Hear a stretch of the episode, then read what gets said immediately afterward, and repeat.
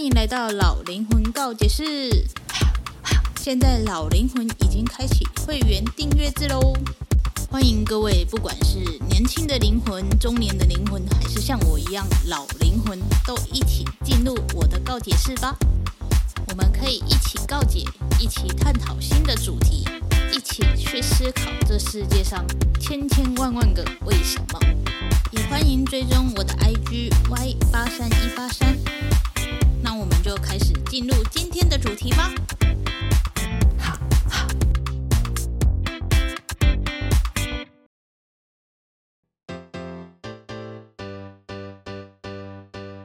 嗨，欢迎回到老灵魂告解室，又到了一年一度的回顾时间了。不知道大家今年过得如何呢？老灵魂告解室已经迎来了第三个年头，跟大家一起回顾，这个叫什么呢？年度大事，好像很也没有什么好讲的。反正呢，就是透过这种模式呢，让大家可以去回顾一下自己的呃今年所做的事情，这样。因为有些人呢，如果没有做所谓的回顾。应该是说，大部分人都不会去做所谓的回顾，那他就不会知道说，哦，我今年到底做了什么事情。我好像也是因为开始录 Podcast 才开始有这种习惯的耶。我在想，不然我以前也是，就是哦，新年到了就这样，然后开始写那个什么新年愿望啊，然后又一年过去了，自己有没有达成都不知道。所以我觉得这个年度回顾蛮重要的。那今天呢，就是要来跟大家回顾一下我这二零二三年的重大事件，好像也没有什么重大事件呢。OK，那我们从一月开始吧。首先呢，嗯，一月、二月的时候，因为我要准备三月去泰国的事情，所以那时候都在忙那一些事情，要去换泰币呀，然后去办签证啊，这样。还有就是过年嘛，领红包的日子。再来三月呢，因为我这一次去泰国，我是自己去玩了十五天，所以三月中应该算三月中，对，我三月中的时候就出发去泰国了。我想要讲的就是，其实一个人出去玩真的没有什么可怕的。我有时候跟朋友啊、跟亲戚分享说我自己一个人去泰国玩的时候，他们都会觉得说：“天哪，自己一个人去玩真的好有勇气哦。”可是我觉得。这不是勇气的事情啊，还是这就真的是勇气？Anyway 呢，反正我觉得没有那么困难，你只要敢讲就好。也不是说去泰国就应该要讲泰文，虽然说我有在学泰文，但是我真的去到那边完全都不敢讲泰文，就是觉得自己的发音好像很不标准。所以呢，我就是用我很破很破的英文。但是我觉得一个人在外面旅行啊，嗯，你可以很自由的去。分配你的时间，然后去你想去的地方，不用去看别人眼色，也不用担心说自己的那个行程排得好不好。像我那时候明明就有一个人要跟我去的，结果他最后没有跟我去，我就觉得，嗯，真的是很庆幸他没有跟我去，因为如果他跟我去的话，我就要一直 care 他的状态，去想说，哎，我今天排的这个行程他会不会不喜欢，或者是说。他想去的地方我没有兴趣怎么办？所以到最后我真的是变成一个人在旅行的时候，我真的是觉得很轻松。嗯，可是一个人去旅行也有一些坏处，就是你有时候想要去吃一点好吃的东西，然后那个地方可能不太适合一个人去，就会觉得很可惜。但我觉得整体来讲，独旅这件事情是蛮 OK 的，对我来讲，我蛮喜欢独自旅行的，所以我也很推荐大家可以去独自旅行。好。那就是我的三月跟四月初，就是在那个泰国旅游，这样，嗯，好特别的一个经验呐，自己一个人到东南亚旅行，而且我是第一次去泰国，会觉得我蛮厉害的。Anyway 呢，在出发去泰国前，我就呃那时候还在上班，然后我是用十天的特休去。旅游的，因为呢，我已经决定好要离职这件事情了，所以我在出国前呢，我就跑去跟我们店长说：“哎，那个不好意思啊，我就做到四月底这样，所以就等于是呃四月底的时候我就离职了。可是，在离职之前呢，我就果断的跑出国玩了。Anyway 呢，那时候我就想说，我要让自己休息一个月，然后去找一些我品牌相关的一些厂商，这样。所以五月份的时候，第一个礼拜、第二个礼拜，我都是在找一些厂商这样，然后再顺便去找一些嗯自己有兴趣的工作，就是一样也是影像工作这样。然后呢，嗯，那时候其实有几间就是马上就录取了，但是我就是不想要那么早进到公司里面，所以我就拒绝了这样。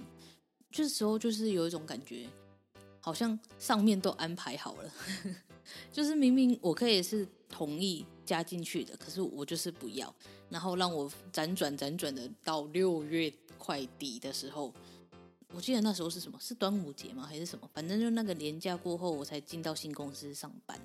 然后那个新公司呢，就是让我有点，如果你没有听前面几集的话，就会知道，就是我每天就是在那里。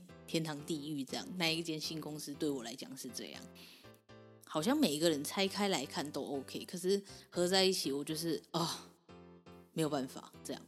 所以呢，呃，六月开始就新工作，然后就觉得很很心里就是很不舒服，然后就迎来了我七月，然后莫名其妙看到一个呃显化课程吗？反正就是 YouTube 推给我的，可能是因为我自己就是太爱看那个占卜影片，所以就会有那种呃相关的，你知道 AI 就这样演算法就给你推一些推一些，然后可能就是上面安排好的吧，就觉得我现在需要这一个闲话课程，所以我就上了。然后那个课程呢，一开始是免费的，在课程里面呢，他们就饥饿行销玩游戏，然后就让我就是刷卡了一个三万块的课程这样。我真的是脑波很弱呢，然后我就刷了，刷了之后就觉得哦，好期待，好期待哦。所以从七月开始呢，我的课就私底下的那种课，就是下班结束后的线上课程，就排得非常满。有时候我都在看那个课表啊，就是那个行事历，我就想说，天哪，我在忙什么？大概就是这种状态，就是你好像很忙，可是上完课之后，你会觉得，嗯，我到底上了什么？就是我们不能说这个课程对我来讲没有用，应该是说一开始是有用的，应该说对每个人一开始都是有用的。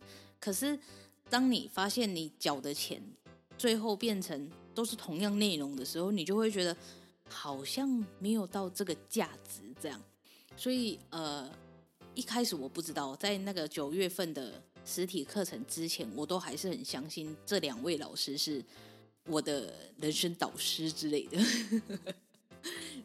anyway 呢，所以呃，在八月份的时候，我又去买了他们的另外一个课程，叫做潜意识挖掘的课程。然后那时候我就想说，因为我知道我自己的个性跟原生家庭就是很有关系。如果你们有听之前的几集就知道了，就是我有一些很跟一般人不太一样的观念，是因为原生家庭造成的。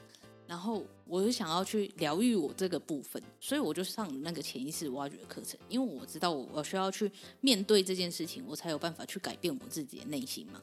所以我就报名了，然后那个课程呢，大概是一万五台币左右。八月份的时候，后来呢，我真的觉得我好像买太多课程了，我到底在干什么？Anyway 呢，八月份的时候又有那个什么 NFT 的课程，我就想说。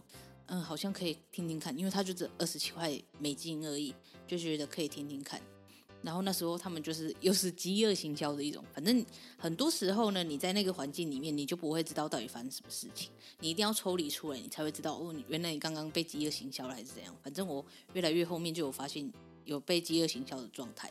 再来就是我的老灵魂告解室，在八月的时候迎来了第一百集了，拍手！我的天哪，我竟然录制了一百集，我也是蛮厉害的，这么坚持到现在。然后我就一直在想说，我要为我的 podcast 做一个升级的概念，毕竟已经一百集了，你就是有一种 要有一种 upgrade 的感觉，所以我就开了一个老灵魂告解室的 YouTube 频道。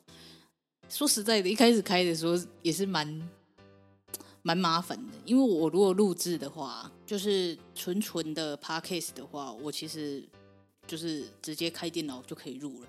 但是如果要跟着影片一起的话，我就还要在那里管我的穿搭，然后呃背景啊什么的，我就觉得哦天哪！但是又觉得，既然都已经一百集了，就是还是要有一种不一样的状态嘛。所以呢，就开了这个 YouTube 频道。但是因为我的 Podcast 就是已经有很多集数了，然后 YouTube 现在就是一个礼拜一集嘛，反正就是已经有很多影片都来不及上架了。Anyway 呢，没关系，反正大家如果有兴趣的话，可以去 YouTube 上面 Google 一下“老灵魂告解室”，然后 X 挺鱼岭就可以找到了。九月上完实体课程之后，我就觉得这一个所谓的两位导师好像不是我的导师了，就渐渐的在抽离这件事。而且我们不能因为上了身心灵的课程，就全部做 focus 在身心灵上面啊。我们也是需要活在现实生活中的，所以我就慢慢的抽离，慢慢的抽离。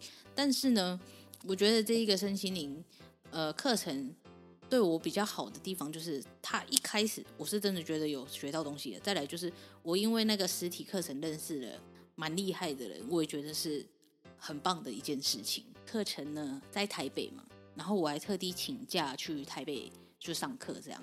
这中间呢，我就跑去看了《铁达尼号》音乐剧。天哪，这个真的超推的，我真的超推那个音乐剧的。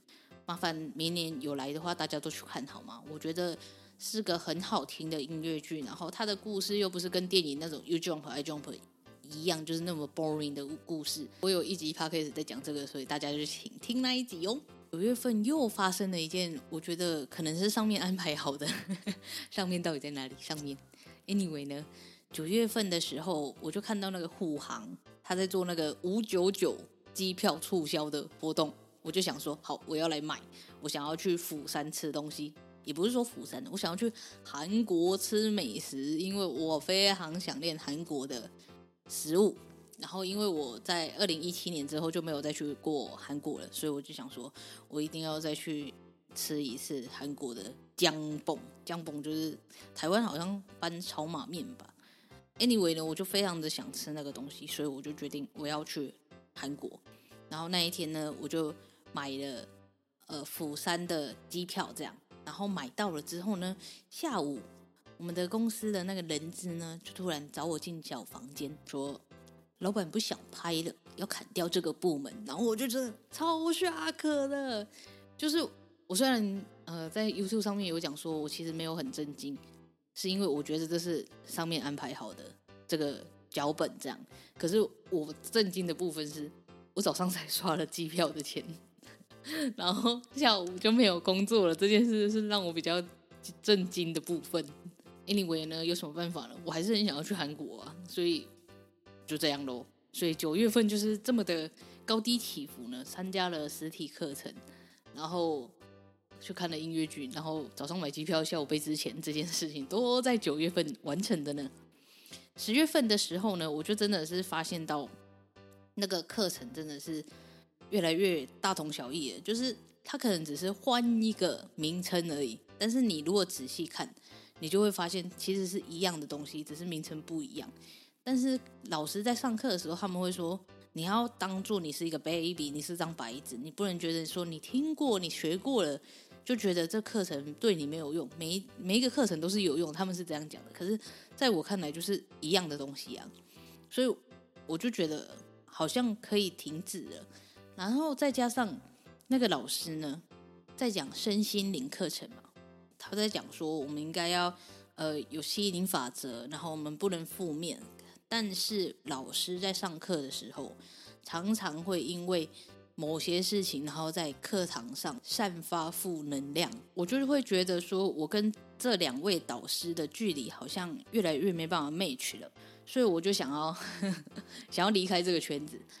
然后我就在那 argue，我就想说，因为他们那个三万多的课程是说一个一年的课程这样，所以我就想说，我应该可以就是要求一下退款吧。至少我后面的课程我不会再不会再追了啊！但是他们就是不让我退款，那我就想说算了，那我就自己离开好了。所以我就把所有的社群啊，然后什么呃，连信件都给他取消订阅，然后让他们不要再寄东西给我。我发现，因为那时候我们有一个群组，哎，这样讲出来好吗？Anyway 呢，反正就有一个群主在那里检讨说他们到底应该要怎么做，但是他们内部他们自己不检讨，所以才会有其他人跳出来在那里讲说他们的操作模式哪里有问题嘛。Anyway 呢，反正我就连那个 Telegram 全部都删掉，然后呃，反正就是让自己不要再去碰到这一这两位老师周遭的事情，我发现我的心就比较轻松一点，就是。一开始你会觉得啊，你学生心灵是为了自己更好。可是后来发现，因为这两个导师，然后让自己变得更焦虑这件事情，或者是变得更执着在某个地方吗？会让自己更搞不清楚状况的时候，我就觉得应该要停止了，所以我就停止了。然后十月呢，我又去参加了救鞋救命的志工。因为旧学救命呢，十月的时候在台中就是办了一个轻送的活动，我觉得很难得，好像他们上一次来是四年前还是怎样的吧。反正我就是当了志工，也是第一次的体验，蛮有趣的。还有再来就是呃十月份就是因为没有工作了嘛，因为我中秋节结束就被资遣了，所以十月份就没有工作了。然后那时候呢，我一直。就是因为身心灵关系，所以我就对那个手碟非常的有兴趣，然后我就去报名了手碟的体验。我发现音乐这东西哈，你真的是要有天赋呢。你没有天赋，你整个就很像很像有障碍一样。但是我觉得体验这个是蛮好玩的，大家也可以去玩一下，就是手碟的部分很有趣。再就是呢，呃，我十月的时候我有去找我的大学老师。然后我就在跟他讲说，我有自己的品牌这件事情，他就在那里跟我讲说，哎，你可以去试试看 AC 这一个嗯卖场。然后我就想说，好 AC，我就回来再找的时候，我就发现 AC 没有开放台湾的，所以我现在就是转向到亚马逊上面。然后要注册亚马逊的话，他们就需要你的。那个营业登记，所以我就为了我的品牌做了商业登记。天哪，我真的是很有那个胆量哎！就是明明就好像还没有到那个规模，然后结果竟然就为了要注册亚马逊，然后就跑去做商业登记。可是商业登记其实没有很贵啊，只要九百五十块就可以解决了。所以大家如果有需要的话，可以上网 Google。然后我。前面一直有在讲到，就是上面安排的嘛。因为我去听了亚马逊的讲座，然后我跟他们讲说，要我现在就是亚马逊呢，他们比较帮助那种选品的，或者是原本就有很多大量商品的厂商，跟我们这些手做的不太一样。所以，呃，外面的一些摊位啊，就是那个配合的服务商，他们就说，哎，你可以去看看那个首创展。我就想说，哎，那个首创展，我之前就有关注过了，就好像可以去看一下。然后我就决定十一月的时候就去台北，然后找那个首创展逛一下。这样，我那时候还带我妈去，因为我知道我的两个长辈就特别特别的想知道我到底在做什么。可是因为跟他们讲的话，他们就会否认我，就是他们，你知道，老人家就是这样。很多时候他们不清楚，然后他们就会觉得说，你这这个到底能不能行？哎，塞也没塞，这种负负面的话很多，所以我就不太想要跟他们讲。但是呢，这一次我找我妈去首创展的时候，我就想说，透过这一个行为，然后去跟他们说，哦，我想做的类型是怎样怎样，让他们有办法去看到那种更实体、更专业的。一个方面这样，所以我就带我妈去了。然后我发现我妈就是比较懂我现在到底想要做什么了，然后比较不会去否认我，会帮我想更好的方法什么之类的，会给我一些好的建议，而不是否定我。所以我就觉得说，如果大家想要跟自己的长辈说你现在在做什么，但是不好解释的话，其实可以透过我这种方式，就是把。那两个老人家 带去现场，然后让他看说：“哦，你现在在做的是什么？”这样会比较简单明了、快速。这样，然后那时候我在呃首创展就看到一台很厉害、很厉害，就当天呐，当天看到觉得很厉害的机器。然后它是镭射雕刻加列印的机器，这样当初在看的时候就觉得哇哇，那个先生讲的好像很厉害，真的好像很厉害哦。然后我就想说，哎，好像可以试试看，因为我一直有在想说，我要买切割机，要买什么什么东西，然后去让我的商品更专业一点。但是，嗯，很多东西你如果一个这个买一个，那个那个买一个，然后到最后就会太多机器，再加上那个费用加起来很可怕。所以当我看到这一台机器的时候，我就觉得，哎，すごい。然后我妈就在那里跟我讲说：“哎，你这个好像比你刚刚讲的那些好像更厉害一点，什么之类的。”我就想说：“哦，好像可以试试看哦。”所以十一月在那个手创展看完之后，我就呃马上去找那个实体体验，就回来台中之后就找实体体验，然后去看那个机器。这样 结论就是我还是买了。就等到货的时候，我就再来看说到底适不适合我。如果不适合我的话，我就二手卖掉喽。Anyway 呢，十二月终于到十二月了，天哪！我的回顾也是蛮久的哈。十二月的时候呢，我就在呃报名了两场市集吧。其实我今年摆市集摆的非常的少，就几乎可以说没有摆这样。然后我就想说，反正我现在也没有工作，要不然就出去晃晃好了。所以我就报名了两场。虽然说，呃，现在的状态就是商品量有点不够多元，但是就是去玩一玩，去让自己走出去外面，这样 顺便宣传一下品牌，安妮。然后这中间呢，就是在处理去韩国的事情，因为我要去韩国吃姜饼，所以这大概就是我今年。的呃回顾了，我觉得我今年好像没做什么，就是对于品牌的这部分，我觉得我好像没有很努力的让自己的品牌就是有二点零的感觉，所以明年我可能会比较着重在让自己的品牌就是更进化这样。因为有那一台机器，我可以做的东西又更多了，所以就请大家期待一下我的品牌进阶版吧。噔噔，Anyway 呢，这就是我二零二三年的回顾啦。请问大家，你们今年过得怎么样呢？一定要找时间回顾一下自己哦，不然你就会觉得说你好像每天都虚度了。但其实我们如果透过这种一个月一个月的。大事件回顾啊，你就会发现，其实你好像也是做了蛮多事情的。不管是去旅游，还是呃，你为你自己做了什么事情，甚至是哦，你从什么时候开始去抱团打球，这个都可以当一个回顾，因为你可以知道说，哦，去年的时候，去年的这个时间你没有做什么，那今年的这个时间你做了什么，你好像就有多了一点呃。动力或者是多了一点进步，就像是呃之前可能想要去打羽球，可是去年的时候就只有想而已，但今年我竟然就踏出去抱团打羽球了，那我就是有进步的。不要觉得自己好像每天都虚度光阴，你如果不做回顾的话，你就是会有这种想法。但是其实我们做一点点回顾，我们就会发现，其实我们每个月其实都有一点成绩在，所以大家。记得要回顾自己的二零二三年哦，然后再去思考一下自己的二零二四年想要做什么，大目标是什么？这样，我的二零二四年的大目标就是，我想要把我的商品呢更商业化一点，然后上架到亚马逊上面，这是我的目标。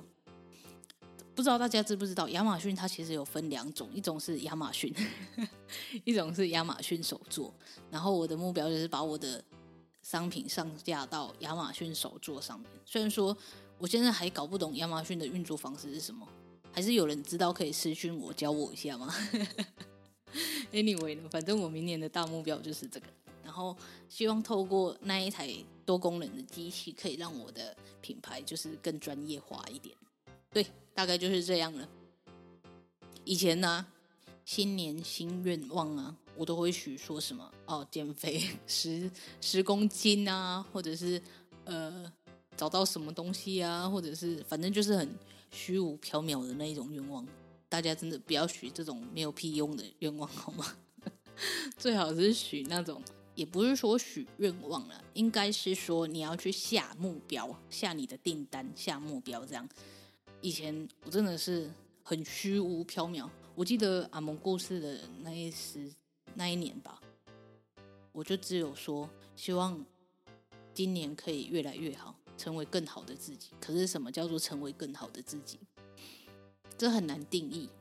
但是我觉得我现在好像越来越会抓目标了，所以就跟大家分享一下，我的明年目标就是把我的商品上架到亚马逊手作，然后叮当爆棚，就这样。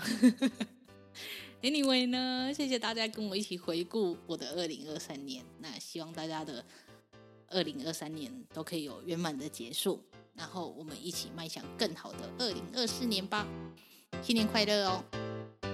拜，这就是这一节老灵魂告解室，我们下次见，拜拜。